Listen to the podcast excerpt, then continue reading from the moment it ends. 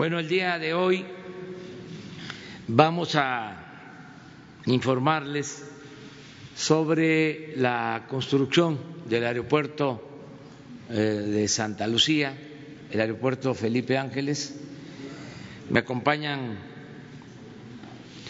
el general Luis Crescencio Sandoval, secretario de la Defensa, el almirante José Rafael Ojeda Durán, secretario de Marina, el ingeniero Javier Jiménez Espriu, secretario de Comunicaciones y Transportes, está también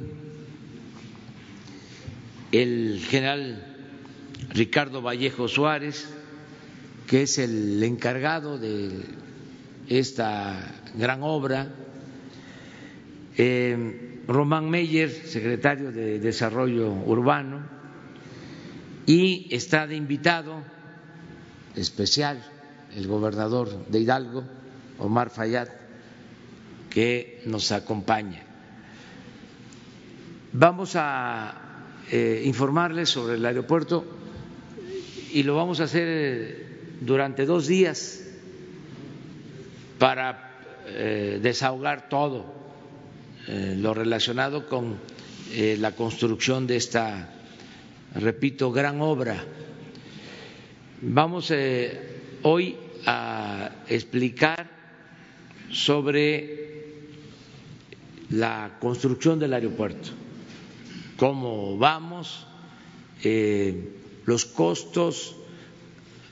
Ayer o antier me preguntaron sobre un comparativo con relación eh, a lo que iba a ser el aeropuerto de Texcoco entonces, todo lo que es eh, el aeropuerto de eh, Santa Lucía, Felipe Ángeles. Y mañana vamos a informar sobre eh, la administración del nuevo aeropuerto, que va a estar a cargo de la Secretaría de la Defensa. va a administrar el aeropuerto y los beneficios van a ser para la Secretaría de la Defensa, las utilidades, las ganancias, porque además de dar un servicio importantísimo, es un negocio y va a quedar establecido de que la empresa que administre va a depender de la Secretaría de la Defensa. Lo segundo es la conectividad, es decir, cómo se va a llegar al aeropuerto, todas las vialidades, todo el plan para ir del actual aeropuerto a Santa Lucía, para ir del centro de la ciudad a Santa Lucía, para ir incluso de Toluca al actual aeropuerto y del actual aeropuerto a Santa Lucía. Todas las obras viales que están contempladas. Eso, repito, va a ser mañana. Vamos a invitar mañana a los gobernadores bueno, a la jefa de gobierno, eh, Claudia Sheinbaum, que está ayudando en el plan de vialidades, lo mismo que al gobernador Alfredo del Mazo del Estado de México, que está ayudando mucho en este plan de vialidades. Y también mañana vamos a explicar lo relacionado o los especialistas de comunicaciones van a exponer sobre el manejo del espacio aéreo. ¿Se acuerdan ustedes que decían que no era posible Este, hacer el aeropuerto de Santa Lucía y que había problemas de manejo de espacio aéreo? Bueno, eh, se va a explicar todo un sistema muy moderno mm, para el manejo del espacio aéreo de los tres eh, aeropuertos, Toluca, Ciudad de México y Santa Lucía, un sistema integral de manejo del espacio aéreo. Entonces, eso sería mañana.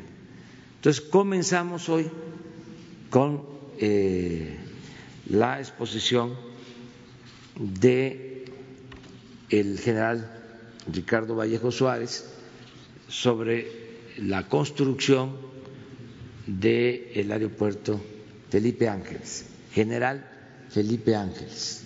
Empezamos. Por favor, si, se sientan. Usted, general.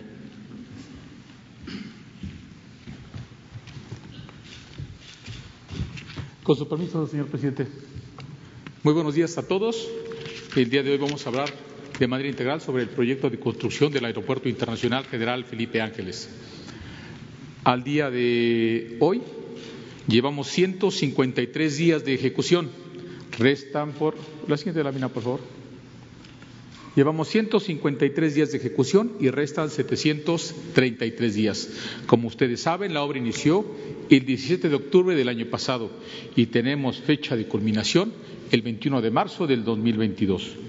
Se lleva un avance físico del 7.37% conforme al programa general de la obra. Los trabajos de construcción se desarrollan conforme lo programado y sin contratiempos. Se elabora actualmente en tres turnos de trabajo. La siguiente, por favor. A la fecha se han ejercido más de 2.839 millones de pesos que están distribuidos en los siguientes rubros. Cerca de un 20% por concepto de pago de salarios. Y aquí quiero aclarar que la Secretaría de la Defensa Nacional ha sido muy meticulosa en pagar todas las prestaciones que corresponden por ley a los trabajadores. De esta manera se han cubierto cuotas obropatronales al Seguro Social por más de 46 millones de pesos se han pagado al sistema de ahorro para el retiro 17, casi 18 millones de pesos. Se han depositado en las cuentas del Infonavit más de 16 millones de pesos y se han retornado a la Federación por concepto de impuestos sobre la renta alrededor de 75 millones de pesos.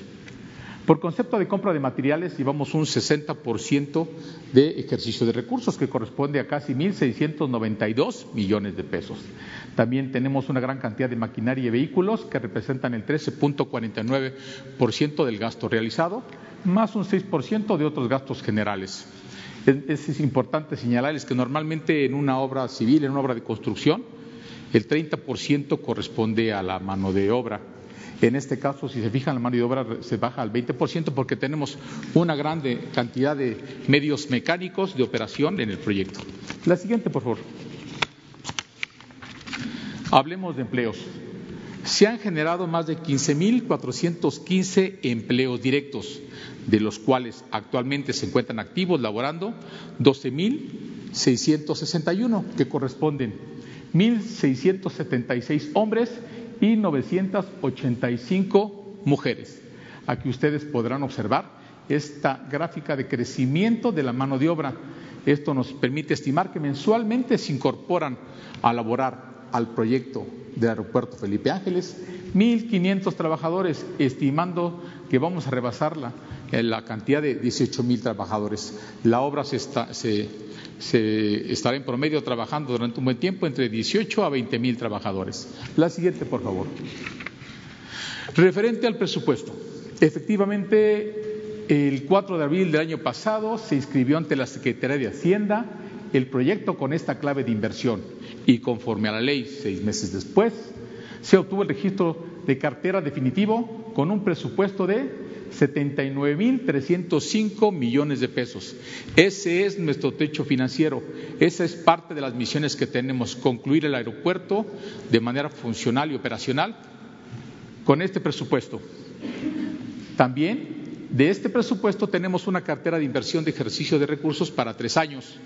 Dos serán considerados para construir la infraestructura básica para hacer el aeropuerto operacional y el siguiente año será considerado para la ejecución de obras complementarias el resto de reubicación de instalaciones militares y el resto de construcciones del aeropuerto que no sean prioritarias. Sin embargo, sabemos que acabaremos en un tiempo todavía menor que ese año que hacemos referencia. La siguiente, por favor. Vamos a hablar de los, de los, trabajos de los frentes de construcción. Simultáneamente están arrancados ya no 17, 20 frentes de construcción que los voy a describir de manera sucinta.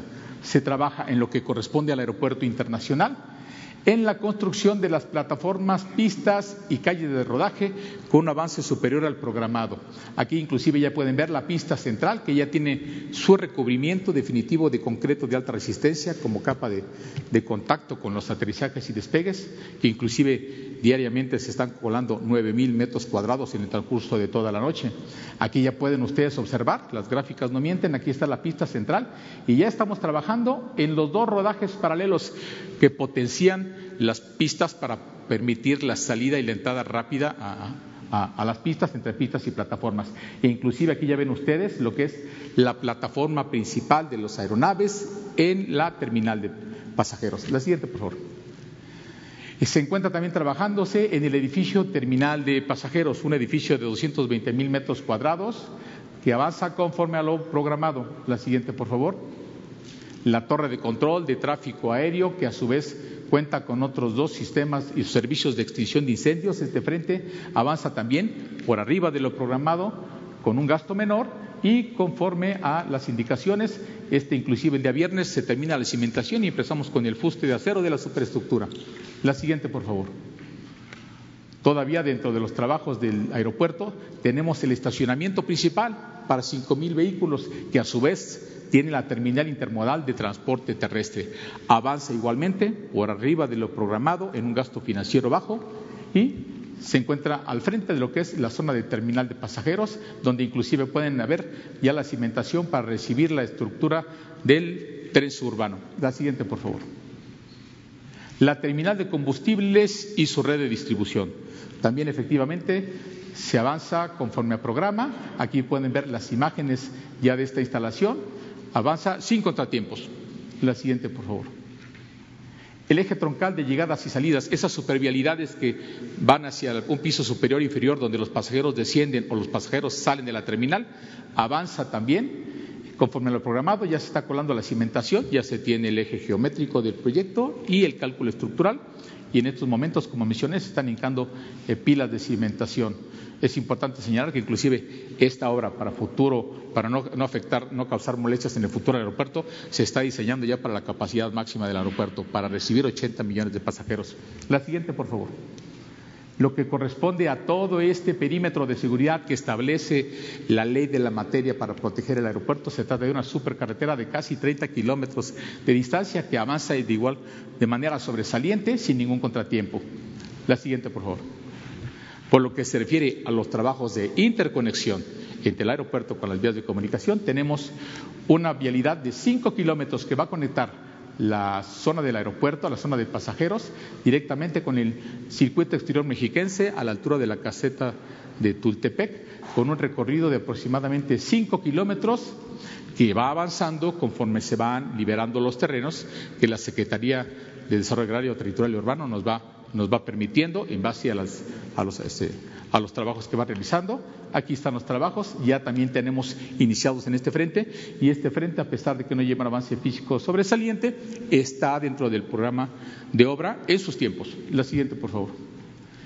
También hay un componente adicional, lo que es la reubicación de las instalaciones actuales de la Fuerza Aérea y del Ejército, por lo que corresponde a la reubicación de instalaciones de la Fuerza Aérea. Efectivamente, ya llevan más casi un 15% de avance. Se está trabajando ya en la reubicación de hangares, plataformas, escuadrones, depósitos y demás instalaciones de la Fuerza Aérea sin contratiempos. La siguiente, por favor. Por lo que se refiere a la construcción de una nueva pista militar ubicada al sur, pegada a las instalaciones de la Fuerza Aérea, que a su vez dispone de su propia plataforma y sus calles de rodaje, también se avanza sin contratiempos. La siguiente, por favor. También se están reubicando las actuales instalaciones del ejército en este campo militar. Aquí se veía el complejo donde se están reubicando estas instalaciones, las cimentaciones, las columnas. Se avanza también sin contratiempo alguno y conforme al programa. La siguiente, por favor. por lo que se refiere inclusive a la reubicación de alrededor de mil viviendas. Estas avanzan de manera sobresaliente también al 17%, con un gasto financiero bajo, dentro del techo financiero que tenemos, y es la parte más avanzada. Nuestras, las viviendas deben ser reubicadas en el mes de octubre de este año, las, las mil familias que viven ahí. La siguiente, por favor. Gracias a la Administración y a la economía de recursos, adelantamos tres frentes de trabajo que se iban a iniciar el próximo año, que es la zona de servicios y zona comercial de, la instalación militar. Iniciamos la reubicación del Hospital Militar de Zona, de un centro comercial y de un conjunto educativo para todos los planteles estatales que se encuentran dentro del campo militar en un campus este, educativo. La siguiente, por favor. En la ejecución del proyecto, la Secretaría de Defensa Nacional continúa trabajando de manera coordinada con las dependencias del Ejecutivo Federal, con los gobiernos de los estados y municipios y demás organismos públicos. Es necesario mencionarles que existe un gran trabajo de colaboración de manera metropolitana con los gobiernos del Estado de México, del gobierno de la Ciudad de México y del gobierno del Estado de Hidalgo se ha trabajado sobre todo en lo que es el plan de movilidad que verán mañana, inclusive también en las vías alimentadoras para pasajeros y terminal de carga. Y no se diga el acompañamiento y supervisión técnica que tenemos de la Secretaría de Comunicaciones y Transportes con sus órganos especializados como la Agencia Federal de Aeronáutica Civil y los servicios de navegación en el espacio aéreo mexicano. No omito señalar también que hay un arropaje institucional por instrucción presidencial de todas las dependencias federales, al proyecto, además de otras gran cantidad de dependencias y centros educativos. La siguiente, por favor. Referente a la directiva del señor presidente de reutilizar los materiales de Texcoco, efectivamente se firmó un convenio de coordinación de acciones para el aprovechamiento de materiales de obra, equipos y bienes en favor del Aeropuerto Internacional Felipe Ángeles, suscrito entre Sedena y el Grupo Aeroportuario de la Ciudad de México. De esta manera, diariamente se están trasladando materiales del predio de Texcoco al predio de Santa Lucía. Materiales pétreos, que este son arena, grava, base hidráulica, llevamos más de 660 mil metros cúbicos. Llevamos, hemos trasladado a las subestaciones, los transformadores, los cables de potencia, más de 35 kilómetros de cable y equipamiento eléctrico industrial, tuberías para diversas redes de diversos diámetros y especificaciones igualmente Campamentos prefabricados de los que quedaron en desuso por las constructoras que operaron también están siendo reubicados. Ya llevamos nueve campamentos reubicados. Y acero estructural, perfiles tubulares y placa, ya llevamos más de 1.660 toneladas de acero que se han eh, reutilizado. ¿Qué pasa con todos estos materiales? Entran al presupuesto del Aeropuerto Internacional Felipe Ángeles a costo cero. Lo único que impacta en su precio unitario es su traslado su procesamiento y, en todo caso, el cumplimiento o la extensión de las garantías. La siguiente, por favor. En cuanto al acercamiento con los actores de la aeronáutica, desde meses atrás existe una estrategia de coordinación con la Agencia Federal de Aeronáutica Civil para promover esta comunicación efectiva con la industria aeronáutica y, a su vez, para dar a conocer el proyecto. Se han realizado innumerables comités técnicos con los actores aeronáuticos, entre los que destacan la propia Organización de Aviación Civil Internacional, la Asociación Internacional de Transporte Aéreo, la Cámara Nacional de del Aerotransporte, todas las aerolíneas nacionales y extranjeras de carga y de pasajeros, los grupos aeroportuarios que operan en el país, los colegios tanto de pilotos, ingenieros en aeronáutica y controladores de vuelo. La siguiente, por favor. Y después de esa fase de comités técnicos viene el recorrido por la obra. se han recibido, además de todo ello, visitas de dependencias del Ejecutivo Federal, legisladores, gobiernos de los estados, organismos, aerolíneas e inclusive muchos medios de comunicación. El común denominador de la gente que visita el proyecto es de agrado y reconocimiento al trabajo que se está realizando por el Gobierno de la República. La siguiente, por favor. También es necesario señalar que dentro de la estrategia de un gobierno transparente que maneje los recursos con honradez, estamos siendo objeto de auditorías. La obra en estos momentos está recibiendo cinco auditorías por parte de la Auditoría Superior de la Federación. Estas auditorías son de control interno y gobernanza del proyecto, de los efectos regionales y urbanos del proyecto, de los estudios de preinversión para la construcción de estas instalaciones, del proyecto en sí, del proyecto ejecutivo y de la vertiente social del proyecto también. Anterior a estas auditorías, hemos recibido supervisiones técnicas de la Secretaría de Comunicaciones y Transportes y también de la propia Secretaría de la Defensa Nacional a través de nuestro órgano superior, la Dirección General de Ingenieros. Y, asimismo hemos sido auditados por los órganos internos de control de la Secretaría de la Defensa Nacional. Las auditorías y supervisiones que hasta nos practican desde este momento tienen fines preventivos, propositivos y de emisión de recomendaciones para la corrección de aquellas situaciones que lleguen a requerir. La siguiente, por favor. Vamos a hablar un poco del comparativo de ambos proyectos. Efectivamente tenemos una diferencia abismal entre un presupuesto y otro. El presupuesto del aeropuerto de Texcoco rondaba en los 305 mil millones de pesos. El proyecto del aeropuerto internacional Felipe Ángeles está en 79 mil millones de pesos y lo que, se, lo que se puede economizar conforme las instrucciones se devolverá al Estado mexicano. Aquí ya tenemos una diferencia de 225 mil, repito, 225 mil millones de pesos. Tan solo en los estudios de preinversión, los estudios realizados para ver la, factibilidad técnica, social, ambiental y financiera del proyecto, ustedes pueden observar que se ejercieron cuatro mil millones en el aeropuerto anterior y en el actual aeropuerto de una partida de 800 millones ejercimos 398 millones de pesos. Tenemos una diferencia de 3.600. Ahora, hablando de los componentes principales del proyecto, que principalmente son las pistas, las pistas con sus plataformas y calles de rodaje, en el, proyecto anterior importaban 31 mil, casi 32 mil millones de pesos. En el actual proyecto, una superficie similar, alrededor de 3 millones de metros cuadrados importa solo 7.700 millones de pesos. Esto ya se ha explicado en múltiples visitas que han realizado. ¿Y qué nos separa? Que esto estaba considerado únicamente en carpetar con, carpeta asfáltica, sin iluminación y señalización. Y en cambio nosotros es con concreto hidráulico de alta resistencia, de una vida mayor y un mantenimiento menor, iluminadas y señalizadas. Aquí tenemos ya una diferencia de 24 mil millones de pesos. Hablando de las terminales de pasajeros, si bien la terminal de pasajeros del periodo anterior rondaba en los 700 mil metros cuadrados, su precio era eh, muy elevado, 85 mil millones de pesos, contra los 220 mil metros cuadrados de la terminal, que es la terminal en construcción más grande del continente, 12 mil millones, tenemos una diferencia de 72 mil millones de pesos. ¿Cómo se logran estas economías? Primero, conforme a las instrucciones de la superioridad, evitando lo superfluo y lo ostentoso.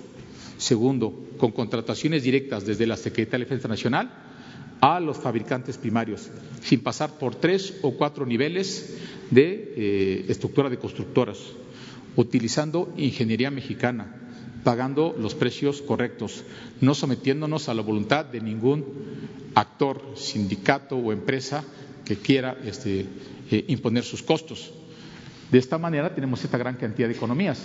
Tan solo la torre de control, que estamos hablando de torres de control, con igual equipamiento, con una diferencia de 15 centímetros de altura, tenemos una diferencia de más de 530 millones de pesos en el proyecto. Hablando de la terminal de combustibles, también tenemos una gran diferencia, siendo que la terminal de combustible del aeropuerto Felipe Ángeles tiene mucha mayor capacidad inicial, porque tiene un componente de la Fuerza Aérea que atender y tiene que tener una reserva estratégica para realizar operaciones de, ayuda internacional o de plan de N3 en auxilio a la población. Siendo una terminal más grande, está a mucho menor precio y tenemos aquí un diferencial de 790 millones de pesos. Y en cuanto al estacionamiento y terminal intermodal de transporte, vean ustedes la diferencia que tenemos y no omito señalar que el proyecto ejecutivo nuestro ya tiene todos los planos ejecutivos que hoy se están enviando a la Agencia Federal de Aeronáutica Civil para su aprobación correspondiente. De esta manera, aquí pueden ver ustedes la gráfica estimada de construcción del proyecto anterior, casi de ocho años. ¿Y en qué nos referimos? ¿Cómo lo tomamos? ¿Cómo lo determinamos? en base a la fecha en que la Secretaría de Comunicaciones y Transportes anunció el inicio de los trabajos en el 2015 y en base a un documento que obra en el expediente del Grupo Aeroportuario de la Ciudad de México, donde el líder del proyecto, una empresa americana de nombre Parson, mencionaba que el proyecto estaría terminado y en operación hasta septiembre del 2024. Estamos hablando de casi ocho años de trabajo contra nuestros trabajos de construcción, que ustedes ven esta curva S, que es mucho más corta, porque estamos comprometidos a terminar en el tiempo adecuado. Inclusive un pequeño referente de tiempos de ejecución al 7% que llevamos antes, nosotros lo hemos alcanzado en 150 días contra 350, y eso que estamos en la primera fase. Conforme aumente este pendiente, que es el avance general en todos los frentes de construcción ya con todos los materiales, la diferencia se, allá, se hará muchísimo mayor.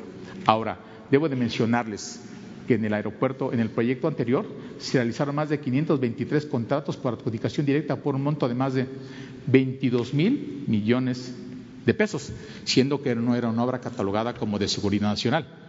No porque no está inscrita en los archivos del, secretario técnico de la Comisión de, de Seguridad Nacional. Y este gasto comparado con el nuestro en cuanto a adjudicación directa, es de solo 1.300 millones de pesos que hemos tenido que hacer por materiales de fabricación única y de patente. Estamos privilegiando, cuando aún la ley nos lo permite a nosotros, por ser una obra de seguridad nacional, realizar adjudicaciones directas, estamos privilegiando los procedimientos de invitación a mínimo tres proveedores previo estudio de mercado en un proceso transparente donde se reciben las propuestas técnicas y económicas y se selecciona la que garantiza las mejores condiciones al Estado. La siguiente, por favor. De esta manera les podemos mencionar que la construcción del Aeropuerto Internacional Felipe Ángeles, a pesar de su magnitud y complejidad, avanza y se desarrolla conforme al programa general de la obra y hasta este momento sin contratiempos. El proyecto, conforme lo marca la ley, es viable técnica, económica, legal y ambientalmente, desarrollado bajo responsabilidad de la Secretaría de la Defensa Nacional, pero en estrecha coordinación interinstitucional con apoyo de expertos nacionales y extranjeros.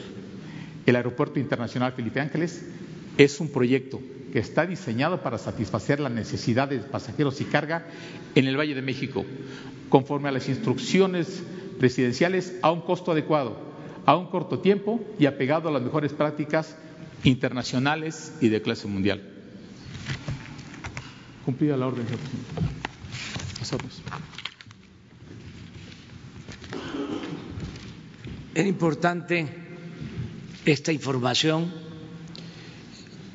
Todavía eh, falta informar más, por eso mañana vamos a tratar los temas de movilidad y de manejo de espacio aéreo.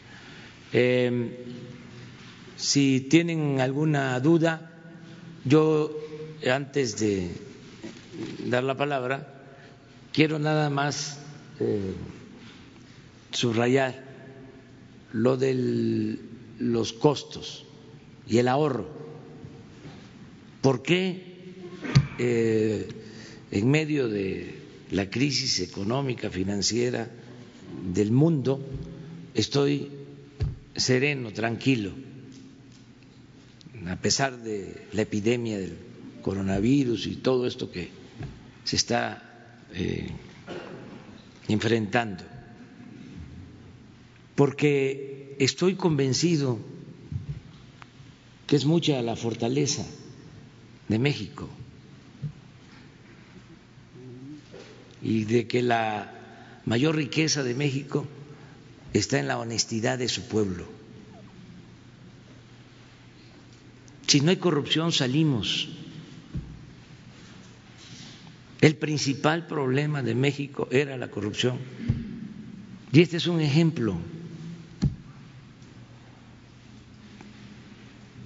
Esto ayuda mucho a entender por qué sabiamente los que participaron en la consulta decidieron que se debía cancelar el proyecto de Texcoco por inviable, por costoso, por ser un monumento a la corrupción. Entonces aquí está, miren, si hubiésemos continuado con ese proyecto,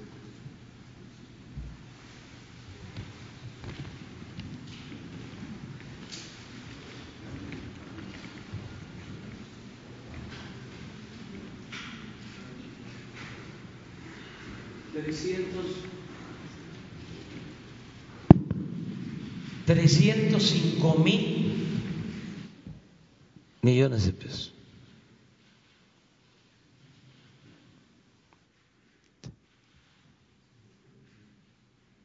Para 79 mil del aeropuerto de Santa Lucía, General Felipe Ángeles. Un ahorro de 225 mil millones de pesos. Supongamos, como dicen los abogados, sin conceder que por esta crisis mundial tengamos necesidad de reducir los gastos, reducir el presupuesto o tener que considerar un déficit por tocomadera, pero una caída en el crecimiento de la economía. Estoy tranquilo porque contamos con esto. 225 mil millones de pesos.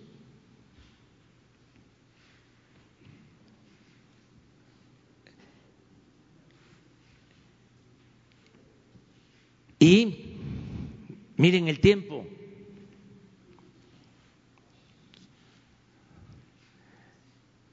Esto sí se cumplió el proyecto. A finales del 2024 iban a tener Texcoco. Nosotros vamos a tener resuelto el problema el 21 de marzo del 22. Pero además no desaparece el actual aeropuerto. No se cierra como estaba contemplado el aeropuerto de Santa Lucía, porque inventaron de que iba a haber interferencia en el espacio aéreo. Mañana van a ver de que eso no existía. En esencia, si no hay corrupción, salimos.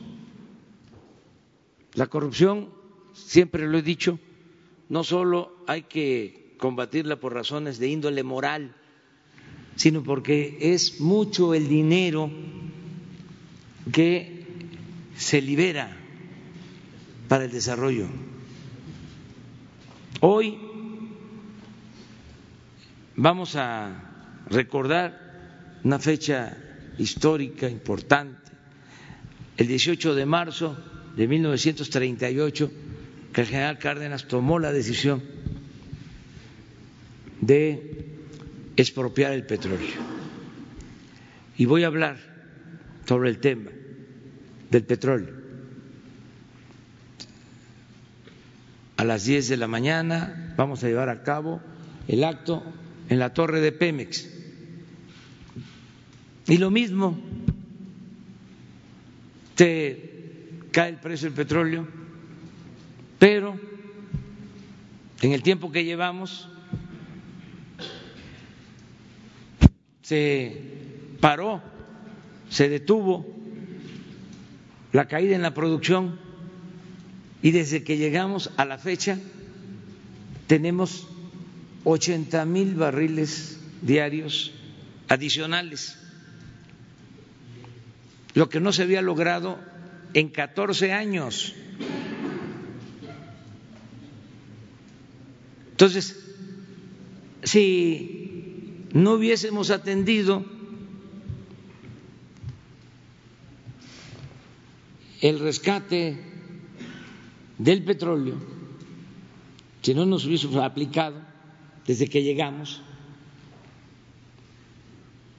pues no estuviésemos produciendo lo que ahora estamos produciendo,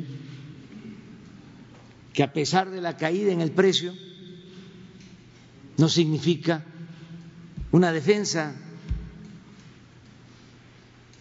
porque además lo que estamos produciendo de manera excedente adicional, lo estamos obteniendo a menores costos, porque ya no hay corrupción en Pemex.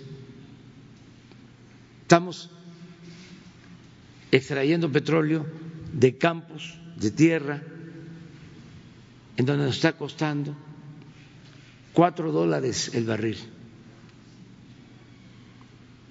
Esto no se veía durante en mucho tiempo. Por eso se cae el precio, pero como tenemos bajos costos, sigue siendo negocio. Además, ahora tenemos la posibilidad de refinar más crudo en nuestro país porque nos dejaron las refinerías con 32% de su capacidad de producción y ha aumentado a 42% la capacidad de refinación. Y tenemos un plan para seguir aumentando la capacidad de refinación, de modo que no tengamos que malbaratar el petróleo crudo, que lo podamos procesar en nuestro país. Y por lo mismo también se está construyendo la nueva refinería de Dos Bocas. ¿Se acuerdan lo que decían los tecnócratas irresponsables y corruptos? que no era necesaria una nueva refinería. Imagínense, 40 años, un poco más, sin hacer una nueva refinería, vendiendo petróleo crudo y comprando gasolinas, como si vendiéramos naranja y compráramos jugo de naranja. Pero no solo es no darle valor agregado a la materia prima, que es un asunto de sentido común, de juicio práctico, sino estar dependiendo del extranjero ante cualquier adversidad, circunstancia. Imagínense no contar con los combustibles. Entonces, por eso aprovecho para decirle a los que nos están escuchando, viendo, que tengamos confianza en nosotros mismos, en los mexicanos. Siempre lo repito, por nuestra idiosincrasia, por nuestras culturas, hemos resistido todas las calamidades, epidemias, terremotos, inundaciones, malos gobiernos, neoliberalismo saqueos. Y estamos de pie y vamos a seguir estando de pie por la grandeza de México. Entonces, no nos dejemos apantallar, vamos hacia adelante. Se va a llevar a cabo, se está llevando a cabo la cuarta transformación de la vida pública del país. Yo eh, le agradezco mucho a la Secretaría de la Defensa por su apoyo, porque bueno, un jefe de Estado, un presidente, toma decisiones, pero llevar a la práctica esas decisiones, ejecutar esas decisiones, requiere de instituciones sólidas, con profesionalismo, con disciplina, y eso es el ejército. En este caso, los ingenieros militares que nos están ayudando mucho. Trabajan día y noche y les voy a decir algo, ya tenemos el compromiso, está apalabrado, de que van a terminar el 21 de marzo y nos van a ayudar a construir dos tramos grandes del tren Maya para que también en el 23 tengamos los 1.500 kilómetros del tren Maya. Pero no hablemos ahora de eso. Este, vamos a que se termine el, el aeropuerto. Pues nos dio mucho gusto hacer esta presentación. Y ahora sí, abrimos. Puras mujeres quedamos ayer.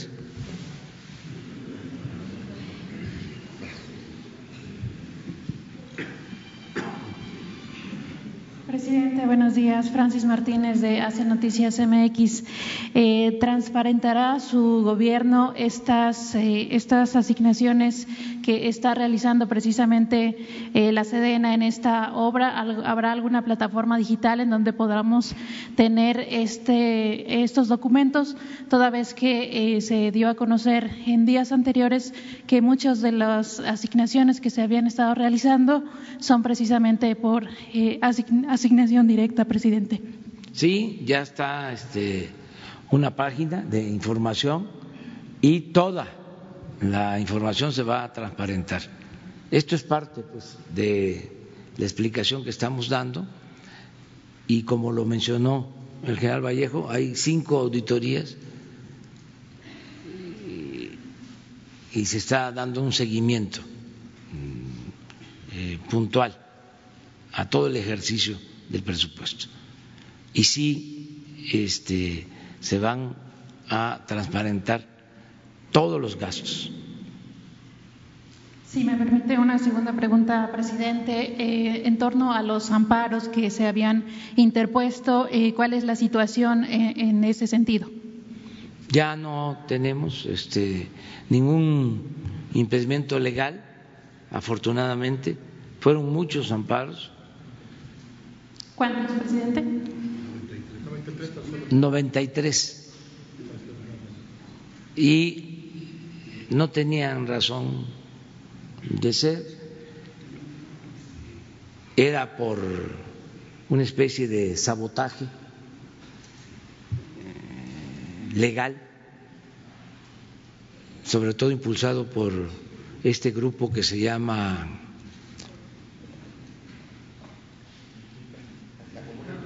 mexicanos a favor de la corrupción. Este, esos son los que más este, amparos presentaron. Tenían despachos y no querían, porque imagínense el negociazo del aeropuerto de Texcoco. Ya este, hemos hablado en otros tiempos, y ahí se los dejo de tarea pero iban a cerrar el actual aeropuerto, más de 600 hectáreas. Iban a hacer una avenida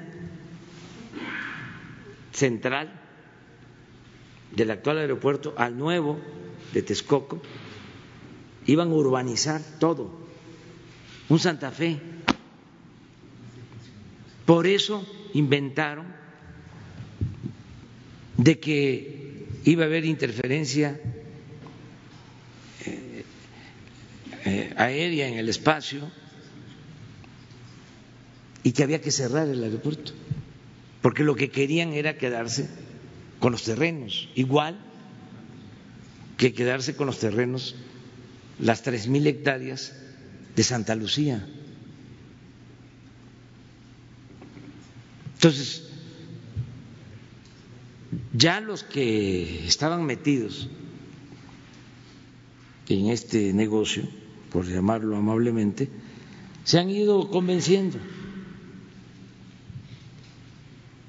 de que cambiaron las cosas. Sin embargo, hay ciertos sectores que son muy susceptibles a la manipulación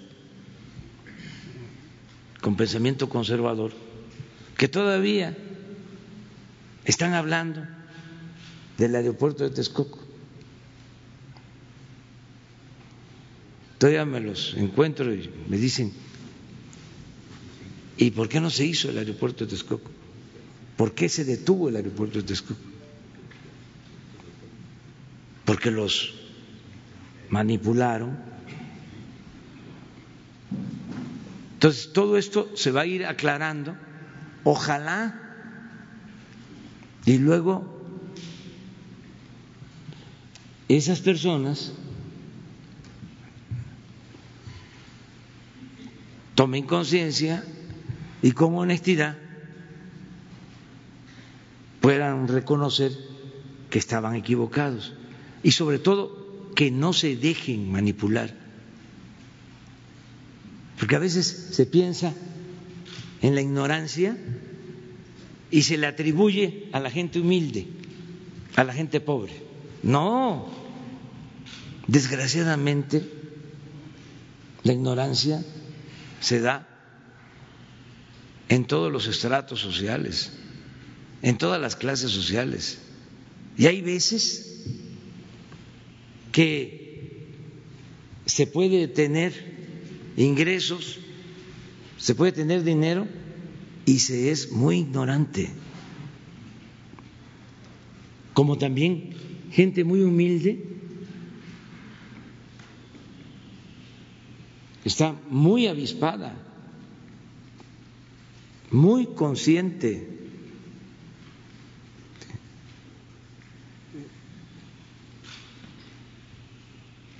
Tiene sentido común, que es el menos común de los sentidos.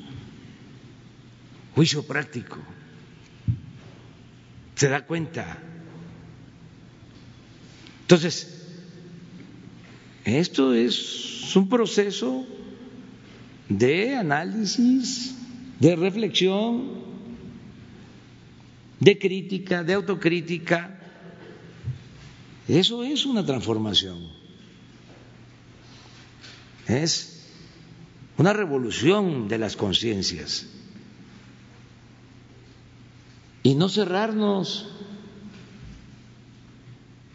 eh, debatir y que siempre prevalezcan los argumentos y desde luego la verdad, no mentir.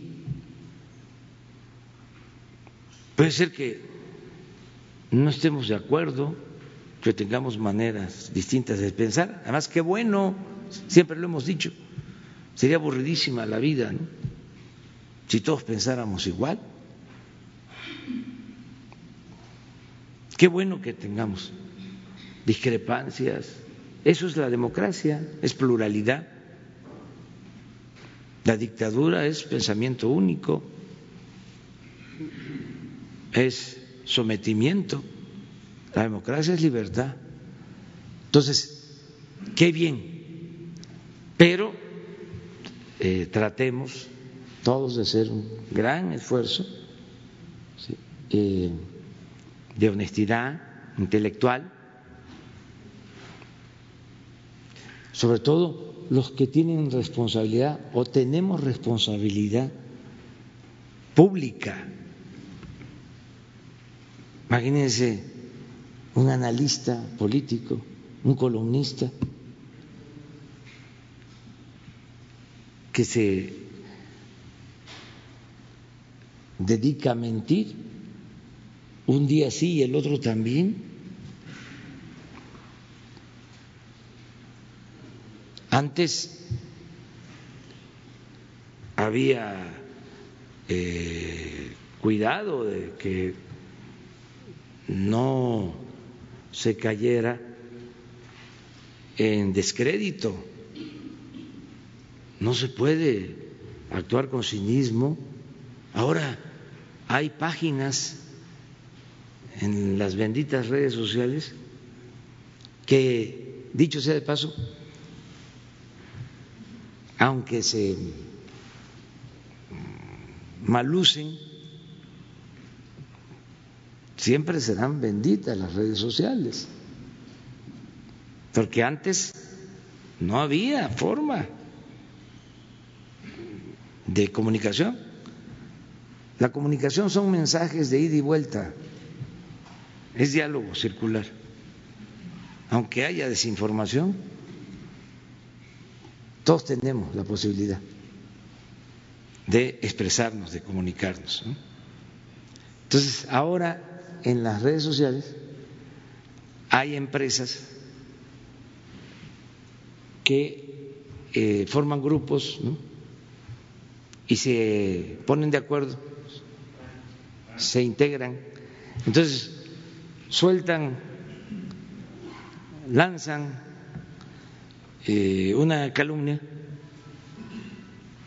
o una noticia falsa y de inmediato los que piensan de la misma manera eh, la ah, relanzan la idea o el mensaje y se va y luego entran ya los robots. Pero esto es eh, comprobable. O sea, no estoy inventando nada. Hay cadenas. Lanza un columnista algo y le sigue otro. Por acá un agente de la academia, un artista. Y ahí se va. Un líder de un partido opositor y luego empieza ya eh, el manejo con robots. Pero eso le inquieta a usted, presidente. ¿Considera que eso está orquestado y que tiene el objetivo de minar su popularidad? Sí, pero no este, afecta mucho, porque tenemos a las benditas redes sociales. Por ejemplo, esta semana, y lo pueden este, probar, pueden indagar. Eh, lunes, mm, nada más en mis páginas nos vieron más que nunca. O sea, mayor número de vistas el lunes. solo en mi Face, en YouTube y en Twitter, eh, 150 mil eh, eh, conectados de manera directa. Eh, pero el alcance son millones. Eso lunes. Ayer bajó un poquito, pero de todas maneras estuvo arriba. Y hoy va a estar también, porque este, lo del aeropuerto le importa mucho a la gente. Entonces, eh, hay manera de responder, hay posibilidad de argumentar, de informar. Entonces, esto es un buen ejercicio. Y también decir que respetamos a todos, que nunca vamos nosotros a censurar a nadie. Nunca. Eh, porque tenemos que garantizar y respetar la libertad de expresión. Presidente, por último, eh, eh, se adelantan nuevas obras para la Sedena y tiene prácticamente ya en sus manos una de, los, de las obras insignia de su administración. ¿No estaría colocando esto a las Fuerzas Armadas en una situación de privilegio e incluso con el riesgo de tergiversar su naturaleza? No, no, miren, em, las Fuerzas Armadas eh, siempre han estado vinculados a los mexicanos, al pueblo. Yo creo que el programa más eh, querido, aceptado por la gente, es el DN3. Y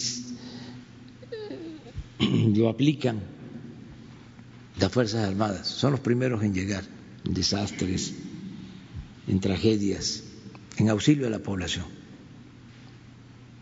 Pero también eh, por profesionalismo son muy buenos constructores. ¿Y qué nos está pasando? ¿Por qué recurro a el apoyo de las Fuerzas Armadas? ¿Por qué me respaldo tanto en la Secretaría de Marina como en la Secretaría de la Defensa? Porque son dos pilares del Estado y eh, resistieron el vendaval neoliberal, porque la mayoría de las instituciones quedaron deshechas. Todo lo que es la industria de la construcción se destruyó en el periodo neoliberal. Desde 1988 no había un ingeniero como secretario de comunicaciones.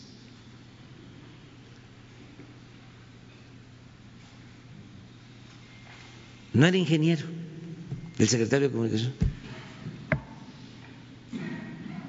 Desde el 88. ¿Qué eran entonces? Independientemente de la profesión. Pues eh, facilitadores para la entrega de contratos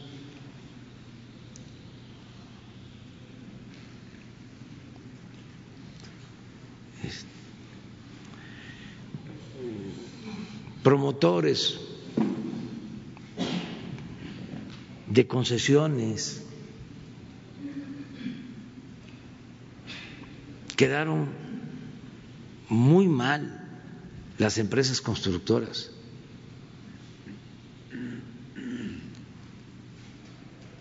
No solo las nacionales, las extranjeras. Pues en el periodo neoliberal actuó de Brecht Fíjense, esa empresa que llevó a la cárcel a presidentes de varios países, tiene en la cárcel a presidentes por los escándalos de corrupción, a ministros,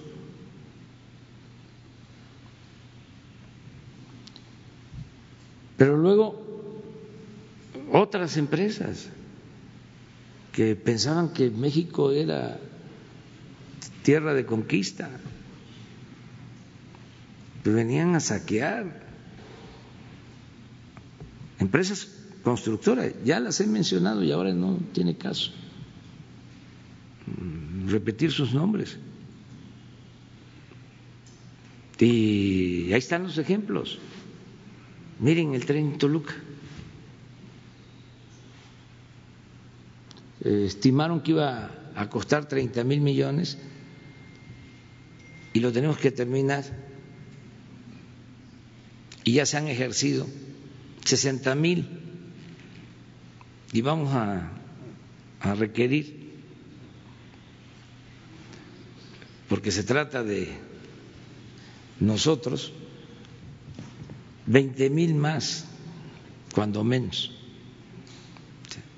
porque el estimado son 90 mil millones. Y lo traigo aquí, lo traemos todos, porque ¿de dónde salen los 20 mil o 30 mil? ¿De dónde vamos a sacarlos? Ya estamos, no se está parando, porque ya están hasta comprados los trenes, porque todo lo hacían por el contrato. Y si esos trenes no se usan, se mantienen mucho tiempo parados, se echan a perder. Allá en Tabasco, cuando estaba el auge de Pemex, el boom petrolero, cuando nos decían que nos preparáramos para administrar la abundancia, hacían proyectos. Hicieron un proyecto para construir un tren de estación Chontalpa a dos bocas. Entonces, tenían que hacer la vía y pues, el tren. Pero el tren implicaba hacer pasos a desniveles y puentes. Y resulta que, como se manejaba por proyectos separados, hicieron los puentes. Uno, sobre todo, ahí está en Cárdenas. Y nunca hicieron el tren. Entonces el puente quedó ahí, como elefante blanco.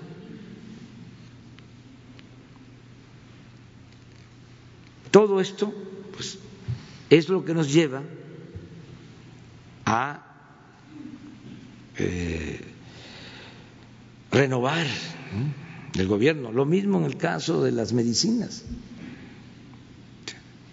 Las farmacéuticas, eh, los proveedores de medicina, echados a perder, capaces de todo. Acabamos de tener el problema lamentable, me duele, de la pérdida de vidas, seis muertos, fallecidos, porque se les eh, aplicó un medicamento contaminado. Un proveedor de los mismos de siempre.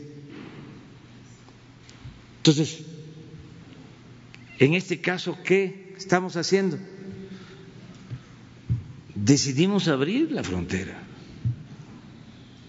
y comprar los medicamentos afuera, los laboratorios de prestigio.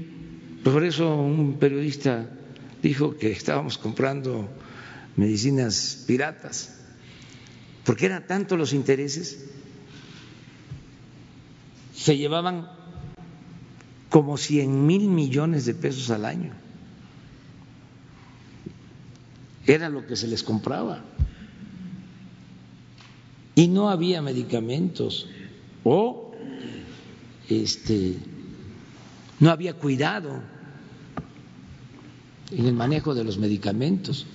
Entonces, ¿qué hacer? Bueno, vamos a desinfectar a limpiar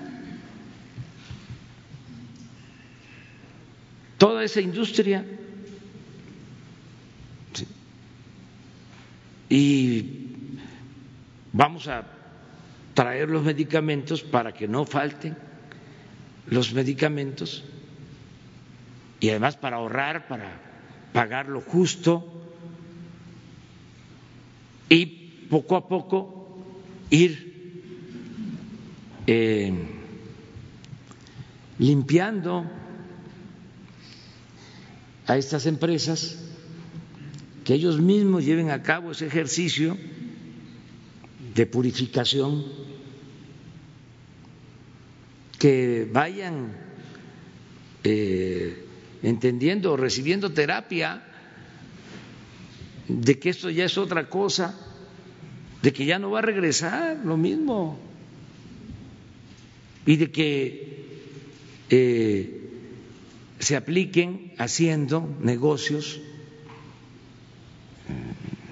con ganancias razonables, con ética, con dimensión social. Entonces son procesos. El neoliberalismo fue un rotundo fracaso, sobre todo por el daño moral que causó. Este afán de triunfar a toda costa sin escrúpulos morales de ninguna índole. El que este, se quisiera hacer dinero como fuese y pensar que eso era este, hacer negocios o ser muy vivos, ¿no? muy vivillos. Tengo influencias, tengo este, conocidos en el gobierno. Tengo palancas. No te preocupes, este, yo lo veo. Vamos a ver cómo este, vendemos tus computadoras. ¿sí? Ahora, con lo del coronavirus, sí, eh, los, las máscaras que, este, dicho sea de paso, sí, las cubrebocas, este, ya dijo el doctor y hay que hacerles caso, de que si no está uno enfermo, bueno, si está enfermo hay que quedarse en la casa, ¿no? Y este y si no está uno eh, enfermo, no esté consumiendo eso, porque este se pueden utilizar después y van a escasear si toco madera, ¿no? Se necesita. Entonces, con todo respeto, es lo mismo aprovechando el viaje, ¿no? Este, lo del papel sanitario, o sea, ¿cómo que se va a escasear el papel sanitario? ¿Qué relación hay? O que nos expliquen, pues. Digo, entonces, es la manipulación yo me acuerdo que cuando nos robaron la presidencia en el 2006, estaba la campaña La Guerra Sucia, de que si ganábamos iba a caer la bolsa y se iba a devaluar la, la moneda y iba este, a quebrar el país y todo. Se caían las bicicletas y cerraban las cortinas de los negocios, se caían las bardas, toda esa propaganda, ¿no? Peligro para México. Este, no estaba todo eso en su apogeo. Llegaban así a decir, no, yo no voy a votar por Andrés Manuel, por López Obrador, ¿cómo? Se va a caer la bolsa. Oye, pero si tú no tienes este, inversiones en la bolsa, no, no, no, no, pero no. Por los medios o eh, la protesta de aquí, del Zócalo, para que no hubiese violencia, que no se rompió un solo vidrio, a pesar de que nos robaron la presidencia. Decidimos este, concentrar a la gente y no salir de aquí, del centro,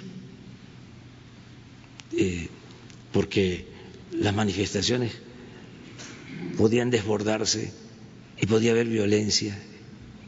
Y nosotros cuidando respetuosamente, bueno, nos costó muchísimo, una campaña tremenda en contra. Eh, y en Yucatán nos reclamaban por el plantón del Zócalo y de Reforma. Pero usted en qué le afectó? Si está en Yucatán, pues, ¿cómo no va a afectar si los medios estaban a todo lo que daba? Y en aquel entonces era distinto, por eso digo, benditas redes sociales. Por aquel entonces no había posibilidad de responder y se aplicaba cabalmente la máxima de Goebbels, el jefe de propaganda de Hitler, que una mentira que se repite muchas veces puede convertirse en verdad.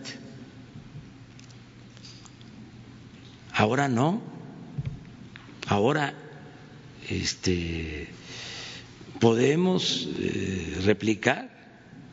Entonces, eh, respondiendo a tu pregunta, me apoyo en la Secretaría de Defensa porque son profesionales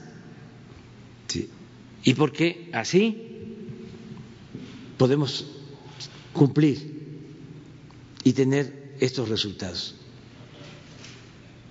Ya, imagínense si no lo estuviesen haciendo los ingenieros militares. Ahí se los dejo de tarea.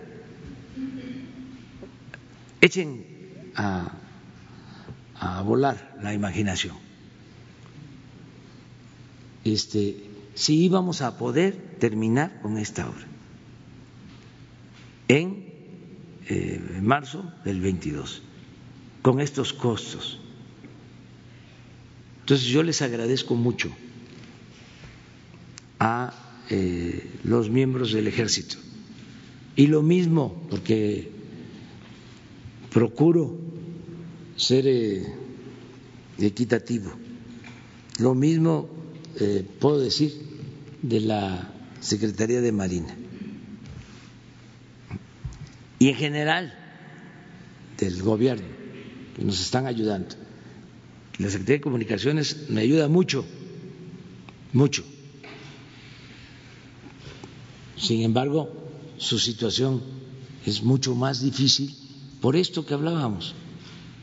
Imagínense, desde el 88 no hay un ingeniero en la Secretaría si el secretario no era ingeniero, ¿qué eran los subsecretarios y los directores y todo el equipo? Entonces, ahí vamos avanzando.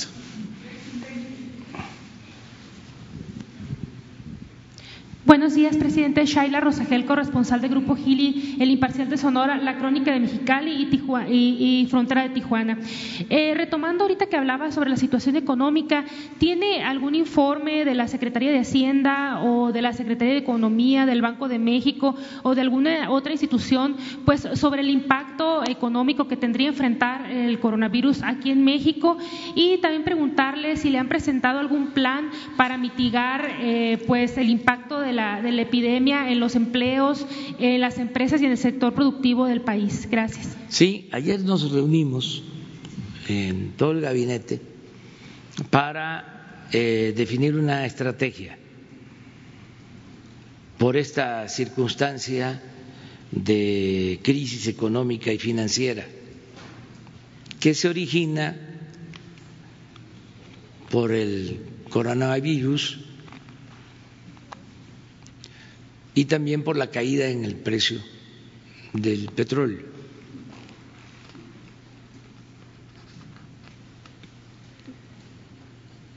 Nosotros pensamos que se va a estabilizar la economía mundial porque está interviniendo el gobierno de Estados Unidos. Hay una intervención directa, profunda. 50 mil millones de dólares y eh, van a hacer todo por estabilizar. Entonces, eh, eso ayuda a todos los países del mundo el que haya estabilidad económica, financiera. No le conviene a nadie que haya recesión mundial, que haya crisis económica. Y a nosotros nos ayuda eso, porque no es una crisis originada en México, y es una crisis de grandes dimensiones que solo las economías fuertes pueden ayudar para eh, eh, paliarla, eh, enfrentarla y resolver los problemas. En lo que a nosotros corresponde, ya estamos haciendo un plan que tiene como propósito dos elementos para sintetizar. Uno, que a diferencia de las crisis anteriores, no le pidamos al pueblo que se apriete el cinturón, sino que sea el gobierno el que se apriete el cinturón. Esto no solo es austeridad, es más trabajo, más eficiencia.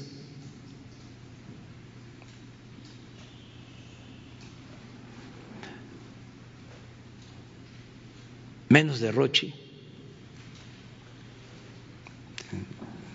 pero que no eh, sea el pueblo el que padezca de la crisis. Eso lo vamos a garantizar. En las circunstancias más complicadas, estamos blindando al pueblo. Y lo segundo es que se mantengan los programas de bienestar y que no se afecte a la población sin aumentar impuestos, sin endeudar al país.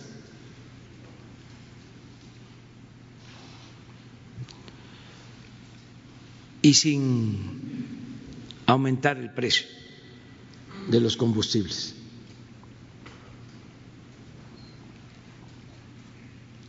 Entonces, ayer ya eh, decidimos cuáles son los programas prioritarios que se van a mantener y algunos incluso se van a fortalecer. Les eh, adelanto que una de las medidas que se van a tomar que aprovecho para informarlo, es que se va a dar eh, recursos anticipados a los adultos mayores. O sea que en vez de un bimestre, les vamos a entregar dos bimestres, o sea, el equivalente a cuatro meses. A partir de esta semana comenzamos. Ya, eh, esto lo informo también para que el adulto mayor sepa que este, los que tienen su cuenta, en vez de recibir 2.670, van a recibir el doble, pero que consideren que estamos incluyendo dos bimestres y ya ellos eh, son gentes muy responsables, pero de todas maneras no está de más decirles que que administren bien. Este, pero esto va a significar eh, ayudar de inmediato a más de 8 millones de adultos mayores. ¿Un plan para mitigar los efectos en los empleos, en las empresas, en el sector Estamos productivo? pensando que no vamos a tener problemas de desempleo y tenemos posibilidad de eh, ofrecer ocupación, porque se mantiene el programa Jóvenes Construyendo el Futuro, se mantiene Sembrando Vida y eh, vamos a apoyar a las empresas. Estamos actuando de manera responsable.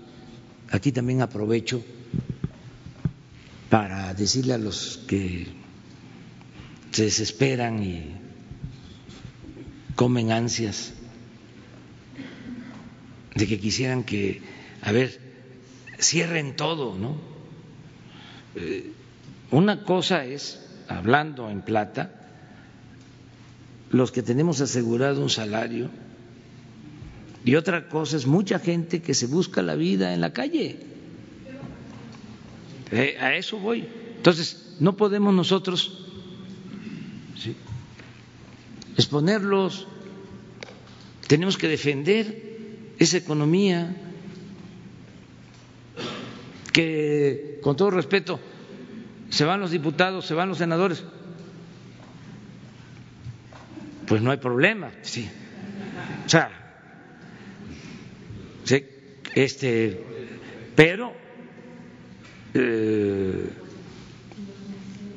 toda la gente, los que trabajan, ¿sí? que viven de la actividad económica, de lo que consiguen diariamente, los que se buscan la vida como pueden. Entonces tenemos que cuidar eso.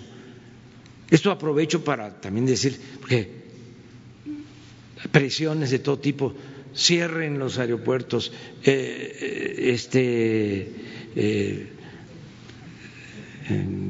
apaguen todo, es decir, eh, paralicen la economía. No, además tenemos asesoría médica, claro que nos preocupa la situación de la epidemia y eh, tenemos que atenderlo, pero también lo otro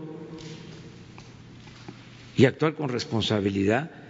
Y por eso se definió un plan que este, dice me piden que intervenga más quisieran que yo saliera aquí con una mascarilla repito y diciendo este saben qué eh, es muy probable que cerremos los aeropuertos saben qué este eh, vamos a a eh, promover que se cierren los restaurantes,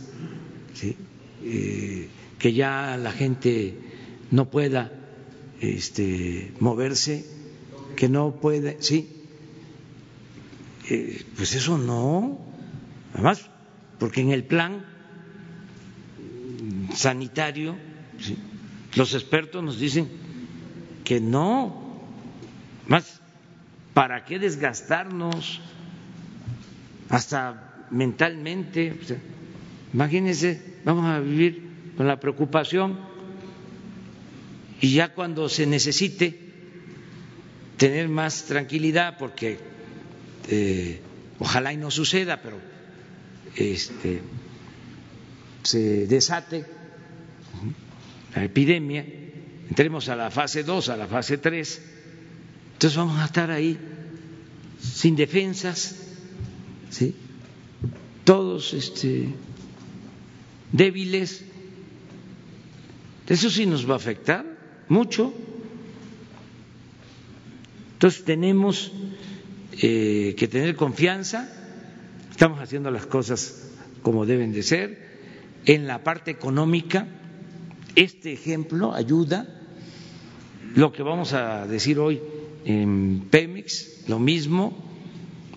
Tenemos fondos, tenemos reservas, eh, no tenemos problemas de finanzas públicas. Hasta ayer la recaudación estaba 8% arriba con relación al mismo periodo del año pasado. 8% en términos reales. ¿Cuánto es esto? Más que el año pasado. Enero, febrero, lo que va de marzo.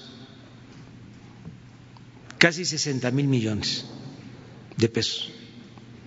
Más que el año pasado. Entonces,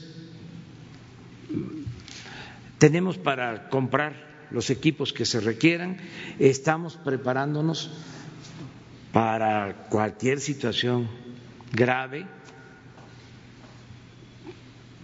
con espacios en hospitales, con equipos, con medicamentos y eh, tengamos confianza eh, y tenemos muchas fortalezas. Y aprovechemos también para unirnos, lo que decía ayer, ahora que los niños no van a estar en la escuela, hablar más con ellos, dedicarles más tiempo, platicar en familia, querernos mucho. Eso es importantísimo. Lo que decía José Martí, no solo bienestar material, bienestar del alma y este procurar estar alegres.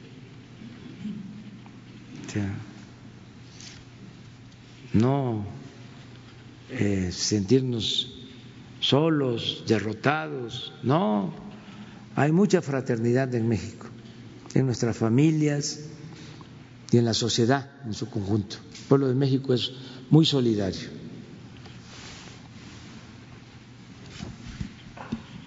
Presidente, buenos Presidente, buenos días. Saray Uribe del Sol de México. El día de ayer el periódico publicó una exclusiva del plan de su gobierno para que la Iglesia Católica eh, le ayude a pacificar el país. Quisiera saber quién o qué persona eh, es el enlace para esta estrategia y cómo evitar que este plan no viole el Estado de Derecho. Pues no eh, tenemos así un plan con las iglesias. Llevamos muy buena relación, eso sí, con todas las iglesias. Y no se viola el Estado laico, porque el Estado laico significa libertad religiosa y significa que no haya una iglesia preponderante o monopólica o una iglesia de Estado. Y eso no existe en nuestro país. Nosotros somos respetuosos de las libertades de creyentes y de no creyentes y llevamos muy buena relación con todas las iglesias. Y sí nos importa la paz y acudimos a todos para conseguir la paz. Un segundo tema, eh, el periódico hoy publica un anteproyecto en el que se dice que su gobierno planea acortar a los empresarios al quitarle el voto dentro del Consejo de Inversión que encabeza Alfonso Romo. Eh, con esta modificación, ¿su gobierno pretende quitarle peso a los empresarios? Pero no te entendí, ¿quitarles qué? Eh, no, lo primero. Quitarles el voto dentro del Consejo de Inversión que encabeza Alfonso Romo. No, están participando con nosotros bien, sin problema. Digo, ellos dicen desconocer eh, eh, pues este decreto presidencial eh, que está en la Comisión Nacional de Mejora Regulativa, Regulatoria. No, no hay dificultades en eso. Alfonso Romo lleva muy buena relación con los empresarios, con de los empresarios. No hay ninguna diferencia. Y eh, Alfonso Romo tiene eh, la encomienda de eh, impulsar el crecimiento, precisamente porque es muy buena la relación que mantiene con los empresarios. Y para crecer se necesita de la cooperación, se necesita del trabajo conjunto, se necesita de que invierta el sector público y el sector privado, incluso la participación también del sector social. Son los tres motores de la economía. Armonizar. Ah, hemos hablado de los planes, por ejemplo, en comunicaciones, que ya está en práctica. Se está elaborando el plan energético, en donde participa el sector privado. Y Alfonso Romo es el que está llevando a cabo esta estrategia. No hay ningún problema. Eh, tenemos diferencia, un dirigente de empresarios ayer o antier que planteó que quitáramos el impuesto sobre la renta, eso no se puede. Pues. O sea, pero eso lo hace porque quiere ser candidato. Ya cuando se meten a eso, este, se pierden pero en general muy bien las relaciones. Entonces, ¿no hay una relación fracturada entre su gobierno y los empresarios? No. Gracias. Acabo de estar en la convención bancaria y no me chiflaron. A ver, vamos acá. Gracias, señor presidente. Sandra Aguilera, de Grupo Larce Comunicaciones. Señor presidente, para la construcción del aeropuerto de Texcoco, eh, varias comunidades indígenas fueron despojadas de sus tierras eh, por el gobierno federal o les quitaron, o se las compraban a muy bajo precio. Ellos quieren saber qué pasará ahora que no se hizo el aeropuerto, cómo poderla recuperar o qué es lo que tienen que hacer para esto. Bueno, ya lo que es el perímetro de lo que iba a ser el aeropuerto de Texcoco, ya va a pasar a ser eh, un área natural protegida. Es un parque ecológico, porque se recupera el lago Labor Carrillo y se recupera toda la zona. Hay un proyecto para eso. Pero era eh, propiedad federal, era lo que pertenecía a la comisión del lago de Texcoco cuando se crearon estas comisiones. ¿No eran eh, privadas? No. Como ellos lo dicen. En esta parte no. Ejidos. No, eh, eso cuando el ingeniero, eh, sí, este, Leandro Rovirosa Guade, se creó la comisión del lago de Texcoco que la manejó durante mucho tiempo el ingeniero Cruzan, Jorge Cruzan, que el propósito era precisamente recuperar el lago, Nabor Carrillo y toda esa zona eh, para el regreso de las aves, para mejorar el medio ambiente y también para que eh, eh, se protegiera la ciudad de inundaciones, porque se utilizaba el lago y además se sigue utilizando como un vaso regulador. Por eso no estaba bien lo de la construcción, entre otras cosas, del aeropuerto ahí porque es un lago. había riesgo hasta de inundación en zonas de la ciudad, porque ya eh, no iba a funcionar como vaso regulador en eh, tiempos de lluvia. Entonces, era una zona federal y sigue siendo. Gracias. Eh, en otro sentido, señor presidente, el hospital de Pemex lleva mucho tiempo reportando eh, diferentes decesos. Sin embargo, tenemos muchas denuncias que el número que está mandando eh, Pemex no es el número de personas que han fallecido. Quería preguntarle si ya tiene alguna respuesta de COFEPRIS o de los delegados que han ido a supervisar esto que está sucediendo en el hospital de Pemex de Tabasco y si el hospital de Pemex de Tabasco eh, depende de la Secretaría de Salud o directamente de, Pemex, ya que nosotros hemos querido tener un contacto con ellos y no lo hemos logrado. Entonces no sabemos quién es el responsable del hospital. Gracias. Sí, depende de Pemex. Eh, es un hospital de Pemex, como hay otros en el país y como el hospital de Pemex que existe en la Ciudad de México, que eran instalaciones hospitalarias muy buenas y como todo, se cayó, o sea, como se volvieron chatarra las plantas petroquímicas, así se cayó el servicio médico en Pemex, que era de primera, se abandonó. Y estamos padeciendo de esto. Eh, lo que sucedió de la muerte de estas personas, que es algo muy lamentable, yo aprovecho porque eh, no había podido tratarlo así, para enviar mi pésame profundo. Estoy eh, enterado y he estado tomando decisiones para que vean a los familiares, que los atiendan. Em, y deseo que se recuperen todos los enfermos, porque eh, han perdido la vida, pero hay todavía quienes están en terapia intensiva y hay quienes eh, eh, están eh, en mal estado de salud. Entonces, se está haciendo toda la investigación, ya se tienen algunos elementos y ya hay denuncia en la Fiscalía.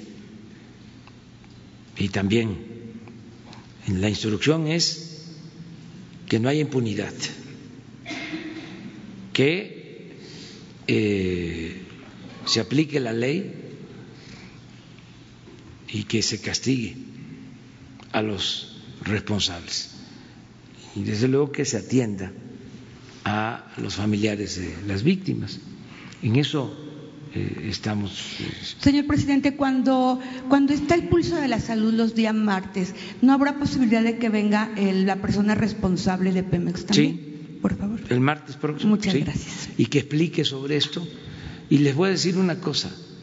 Eh, tengo la impresión de que fallecían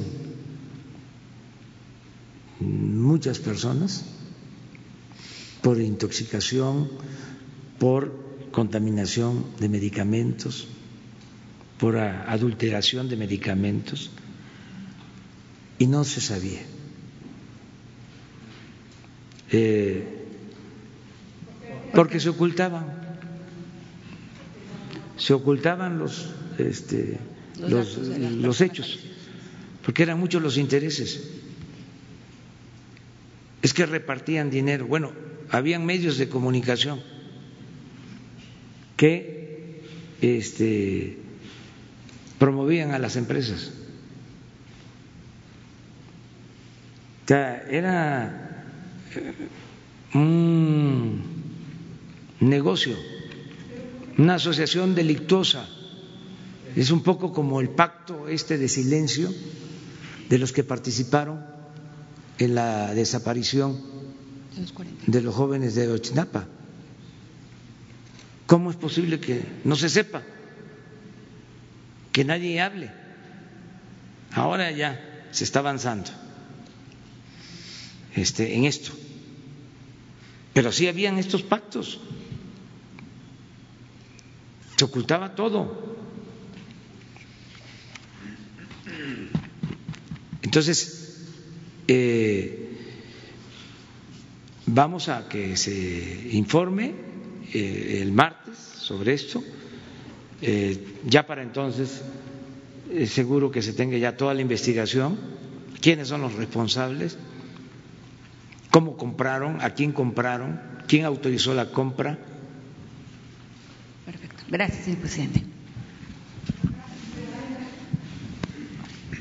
Sara. Gracias, presidente. Se anunció hace unos minutos que el cierre parcial de la frontera entre Canadá y Estados Unidos. Preguntarle si aquí hay conversaciones con Estados Unidos para una medida de este tipo en el futuro o no se ha tocado este Tenemos eh, comunicación. Hoy voy a tener una reunión eh, terminando esta eh, rueda de prensa con el secretario de Relaciones porque me informó ayer tarde que tuvo conversación con el secretario de Estado del gobierno de Estados Unidos y que quiere informarme sobre la plática que tuvieron. Entonces, vamos a, a ver de qué se trata. Llevamos muy buena relación, lo subrayo, con el gobierno de Estados Unidos, muy buena relación con el embajador de Estados Unidos en México. Hoy voy a hablar de un buen embajador, Joseph Daniel, que fue embajador de Estados Unidos en México cuando la expropiación petrolera, de los mejores embajadores. En el otro extremo está Wilson, que bueno, ni debí nombrarlo este, pero son muy importantes los embajadores. Y el actual embajador ha sido respetuoso este, de nuestra soberanía y ha habido cooperación. Y vamos a ver este, qué se está planteando.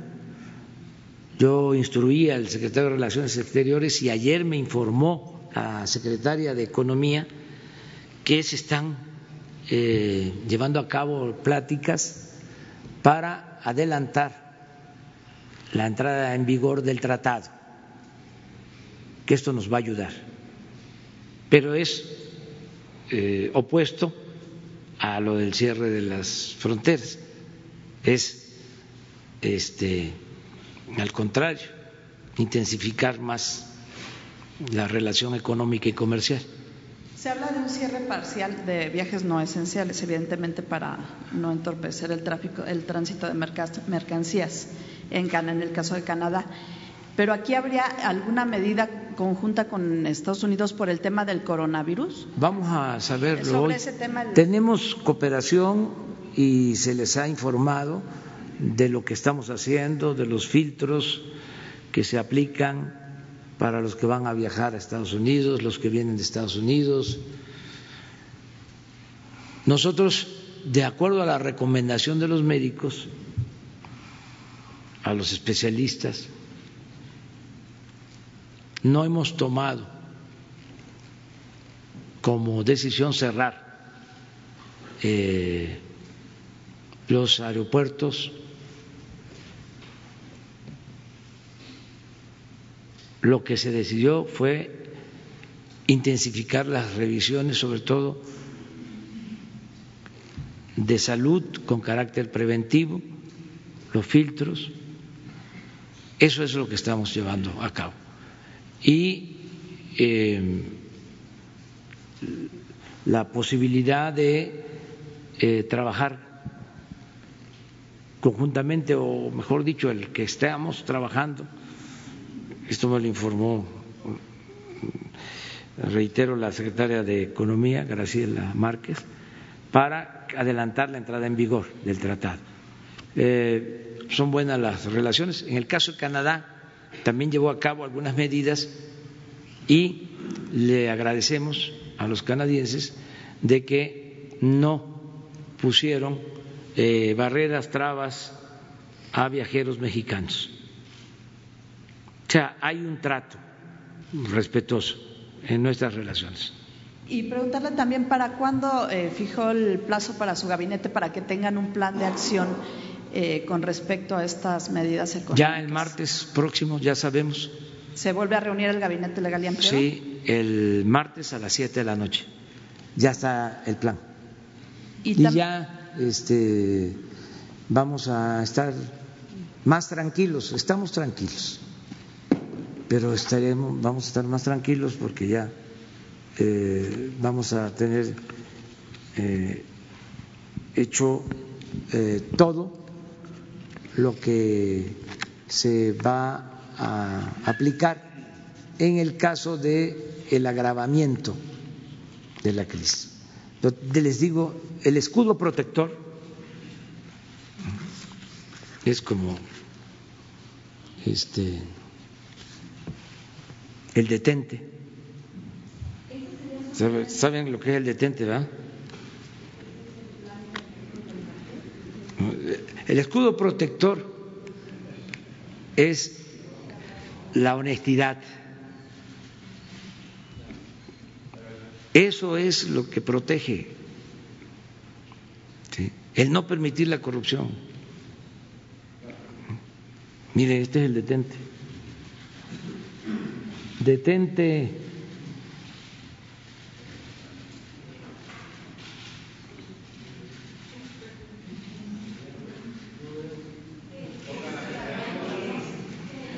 Esto me lo, me lo da la gente.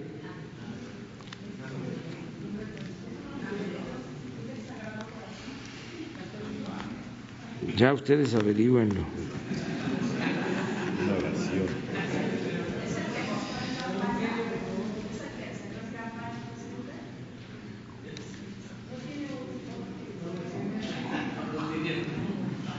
Da otro, miren, es que me dan.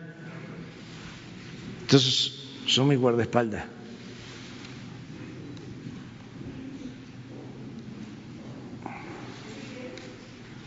Igual, esto es muy eh, común en la gente. Y tengo otras cosas porque no solo es catolicismo, también este, religión evangélica y libres pensadores que me entregan de todo y todo lo guardo porque pues no está de más. Miren, aquí hay otro detente.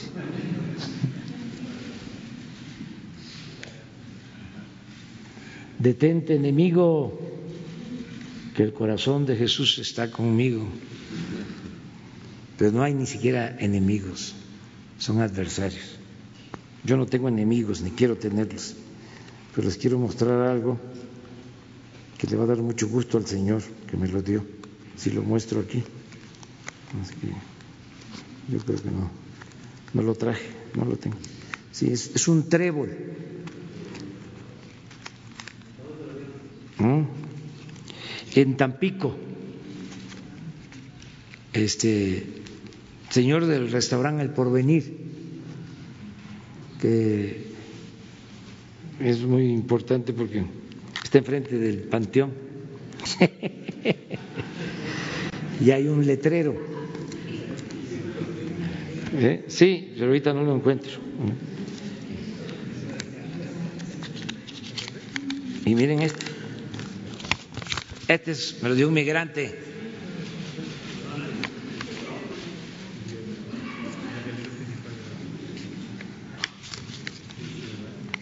Ánimo, nos vemos mañana.